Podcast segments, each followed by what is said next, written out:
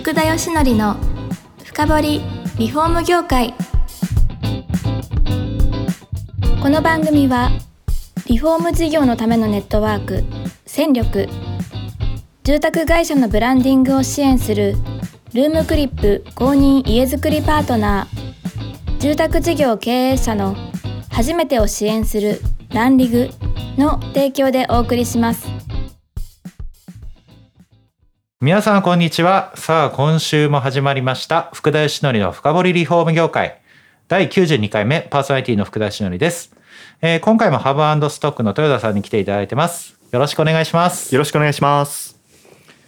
いやー今日で最後なんですおがおもう最後早いですねー、早いですね。ただあのーこの建材ロスの問題 はい。だんだんこう身に染みてきた方が多いんじゃないかとうーん。まあ自分の手で捨ててますからね、皆さんね。思っております。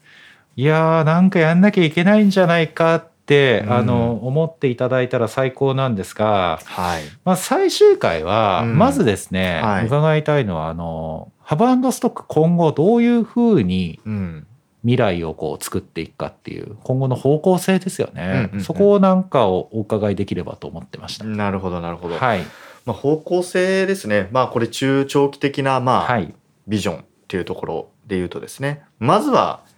この、まあ、循環ハブストックの、まあ、アウトレット建材のこう循環ビジネス、まあ、ソリューションをまず確立させると。はい、アウトレット建材まずこういうものがありますっていうのを確立させた後に、はい、まあ、皆さんがそうアウトレット建材、まあ、使うことがいいよねという、はい、まあ、そういう文化をですねこはいう作れるとこまで持っていけると、まあ、未来は明るくなるかなと考ええてー、なますねるほど。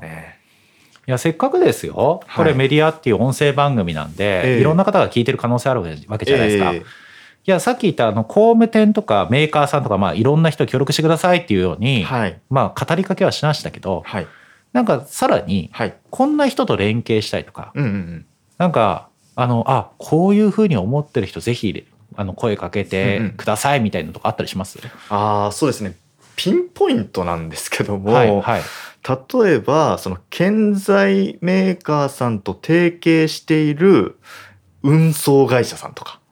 ああ、はい、はい、はい。要は材料指定でいつも同じ現場に持ってって、はいでまあ、一緒に、えーまあ、不要品もこう回収するという業務はいをやられてるところ、まあ、あると思うんですけども、はい、はい、まあ、そういう、まあ、会社さんであれば、まあ、届けて積みに下ろした帰りに引き上げてくるっていうところが、またビジネスチャンスにお互いになるんじゃないかなっていうところはああ、なるほど。はい、あって、はい。そうですよね。ん、だから、通常のビジネスに、しかもプラスオンの儲けが出るかもしれなくて、社会問題も解決できる。そうですいいいことしかないと。いことしか ないといいことしかないといいことしかないですね、今の話だと。そうです帰りに何も、あの積まないで空で帰ってくるんだったらなんはか余ってるところからピックしてですねあのなるほど。集めてもらってそこでうちがまとめてこう買い取るうとーいう、ん。最順化に載せるとそうですね。健在のことも分かってますし、うんまあ、組みやすいのは確かにありますよね。そうですねええもうきもし聞いてたら、ぜひ、ぜひはい、お声掛けをしていただければ ピンポイントですかいや、そうですね。いや、まあ、物流のとこは確かにね、そうであのー会社によってはその少量しか出ない会社もあるでしょうしすそうですねうんそこをどう解決するかっていうのは確かに課題としてはあるでしょうね。うんそれはねビス1本のためにさすがにトラック行かせたらそっちのロスの方が大きいでしょみたいそうなですねまあそそれも結構課題だったりするんですけ どね、 ええまあ理論上はこう出てることは出てるん でそうですね。はいいや、わかんないですよ。今後、ウーバーみたく、自転車で健在後ろに乗ってる、こう、走ってるのは日常になるかもしれないいやでもなくはないとは思いますけどねうんですよね、んそれか何でしょうねどっかの空き家にあの余剰建材が集まる仕組みが勝手にできるとか あーあーそうですね、ええあのーなんかハブストステーションみたいなわかんないですけどでそうですよね、はいそこにどんどん集まってくれば定期的に回収しみたいなのはありえるかもしれないですね全然ありありえますねいやでも家電はそうじゃないですかあああのーなんか市とかと組んではい小型家電のステーションとかあるじゃないですかありますねや、建材ね、 はい。あってもいい。あ、これはですね、結構最初の方に、はいまあ、あの、リサイクルステーションの人、あの、とこまで行ってですね、うんあ打ち合わせしてきたんですよ。へえ。 あ、構想としてあったんですね。あありました、ありました、はいはいはいあったんですけども、はい。あの、やっぱり事業用の、あの、ゴミというかですね、はいあの、ものになると、やっぱり量がすごくてですね、まあね管理ができないと、まあ、ちょっと難しいと、そこはちょっと畑が違いすぎると。まあ、確かに小型家電ですもんね、ああいう。 そこで集めてんの。そうです。まあ、確かにと。そうですよね。はいでかいですもんね。はまあ、わかりはします。はい。うん。ままあ、ただ、あの、実は行政と組む構想も今動いておりまして、はい。まあ、ひある、えー区とですね、えーまあ、区の中の工事会社さんとか、まはあ、い例えば土建組合の、はい。えーまあ、中で、まあ、その中で例えば倉庫を貸してくれるところにこうみんな集めて、うんまあ、区としてやるよっていう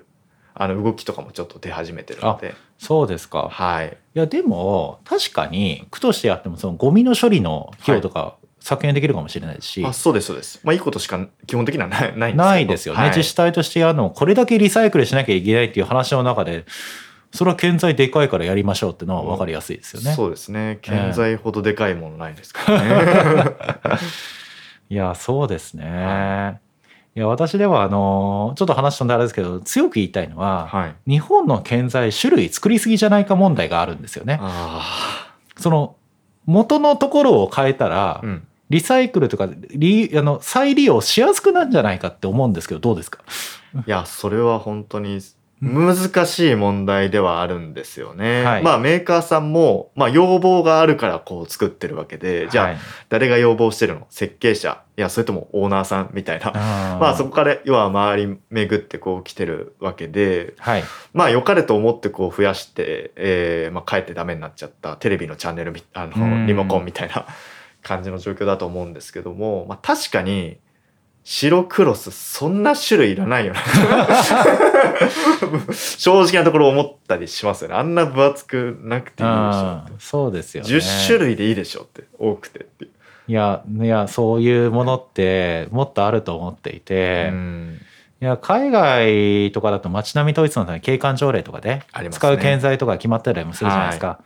日本ちょっと少し自由すぎるかなって いうそうですね。まあ、戦後で、まあ、建設業界で、こう、力をこう、守ったというか、はいまあ、持ち直した、まあ、その、がちょっと抜けきれてないところは、まあ、あるのかなと思いつつ、まあ、ではもいそれが悪いと、まあ、否定することも違うなとは思っていて、うん、そうですね、うんだからいや確かに新商品とかうんこの業界の活性化のために新しいものをどんどん出していくっていうのは、うんそれはそれで正義の部分もあると思うので、そうですね。うん、とはいえとはいえですね。ちょっと多いんじゃないかと思うんですそうよですね。2年に1回、品番をちょ っと変えるとか、はいまあ、物が同じで品番変えますだと、その旧品番は要は世の中にないものとなうんっはていしまって、本当にはいほぼ捨てられちゃうことになるので、はい、まあ、私もその材料屋さんとかですね、まあ、卸業者さんのその倉庫ですね、まあ、うん行きましたけど、全く同じなのに後ろの印字が違うからもう捨てるしかないんだよってコンテナにバキバキに折ってこう捨てるあの虚しい景色はちょっとないなと思いますね。あー捨てるしかないんですねそうですねでも家電とかだとまあ旧型とかも全然流通してるじゃないですか安くなって、うんうんうんネット上とかでもね昔のやつとか、うんいやね流通してもいいんじゃないかと思いますけどねうん、まあ多分それはなんか召集感みたいな建設業界のなんかそういうところがあるとは思いますよね。 いやーそうですねいやでもあれですよ44万トン扱えたらはい、なんかいろいろそもそもそこの元のところも変わってくるかもしれないですよああ作る側とかにも影響がそのうん当たり前になった中でこういうものをちょっと統一しないと次ねうんアウトレットとして売りにくいからみたいうなん話はあるかもしれないですよね。そうですね、うん結局お客さんに使っ買ってもらえないと使ってくれないと売れないわけなんで はいそう、まあ、アウトレットの中でもやっぱり売れるもの売れないものまあある中で、そうですね。アウトレットがこう進んでいく中でアウトレットでよく売れるものアウトレットでもどうにでもならないものって多分最終的に見えてくると思うんですよね。はい。はいじゃあそうなったはい時に、御社のメーカーであることじゃないことをちょっと祈りますと。いやーどうしようもないのとか難しいですよね。